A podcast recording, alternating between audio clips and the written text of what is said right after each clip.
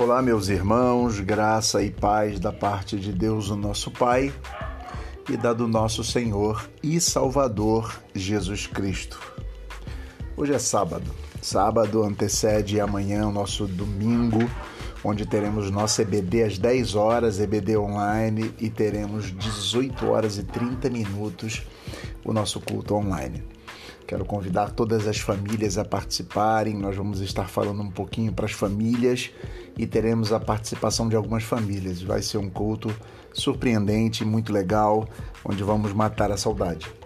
Hoje eu queria trazer a vocês um texto muito, muito, muito importante, muito legal, conhecidíssimo e que foi compartilhado nesta manhã pela Ariane comigo ela me mandou esse texto e eu falei, vou mandar para a reflexão de todos. Ele se encontra em Filipenses capítulo 4, do versículo 4 ao versículo 7. Diz assim: Alegrem-se sempre no Senhor. Repito, alegrem-se. Que a bondade de vocês se torne conhecida por todos. O Senhor está próximo. Não se aflijam por nada que as necessidades de vocês sejam conhecidas diante de Deus por meio da oração e da súplica com ação de graças. E a paz de Deus, que supera toda compreensão, guardará os corações e pensamento de vocês em Cristo Jesus. Mas que texto maravilhoso, conhecidíssimo. Primeira coisa que o texto está propondo para a gente é alegrar-nos no Senhor, uma alegria no Senhor. Pressupõe pensar que existe todo tipo de alegria e existe alegria que pode estar pautada é, em coisas, em circunstância ou em circunstâncias. Podemos perceber algum tipo de alegria conectada ao fato do meu time ganhar, e aí eu faço festa. Pode existir alegria porque eu recebi um aumento salarial. Mas aqui o que está nos convidando o texto e o que o apóstolo Paulo propõe é uma alegria no Senhor. Então parece-me que além destas alegrias que são boas, todas as outras que eu disse e muitas outras que eu não disse, ter uma alegria no Senhor, encontrar motivo de se alegrar em Deus. Parece que ele está dizendo: olha, eu repito, alegrem-se, sejam alegres. Então eu queria desejar a você muitas alegrias. E quando faltarem alegrias momentâneas, que a gente se alegre no Senhor. Aí, outro conselho muito prático do texto para nós é que a bondade de vocês se torne conhecida por todos. O Senhor está próximo. Sejam bondosos. Sejam bondosos com todos e que todos percebam a bondade de vocês. Para não demorar muito na reflexão, continuando, diz no versículo 6: Não se aflijam por nada.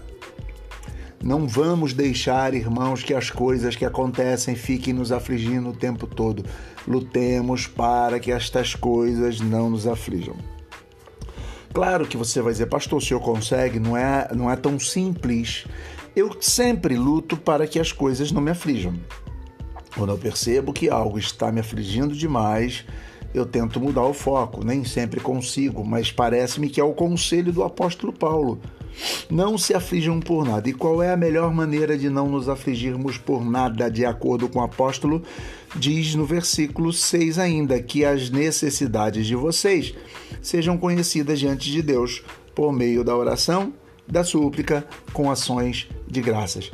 Que nós possamos sempre, sempre tornar conhecidas. Claro que Deus já sabe de todas as coisas, mas que nós possamos tornar conhecidas diante de Deus por meio da oração e súplica com ações de graças. É preciso orar, conversar com Deus, despejar em Deus tudo aquilo que nos aflige, tudo aquilo que nos preocupa.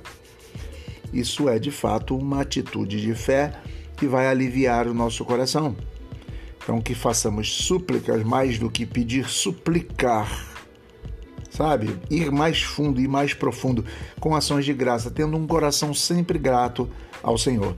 E aí diz ele no versículo 7 que desta forma a paz de Deus, que supera a compreensão, porque não está conectada aos resultados, não está conectada às circunstâncias, vai guardar o coração da gente e o pensamento da gente em Cristo Jesus.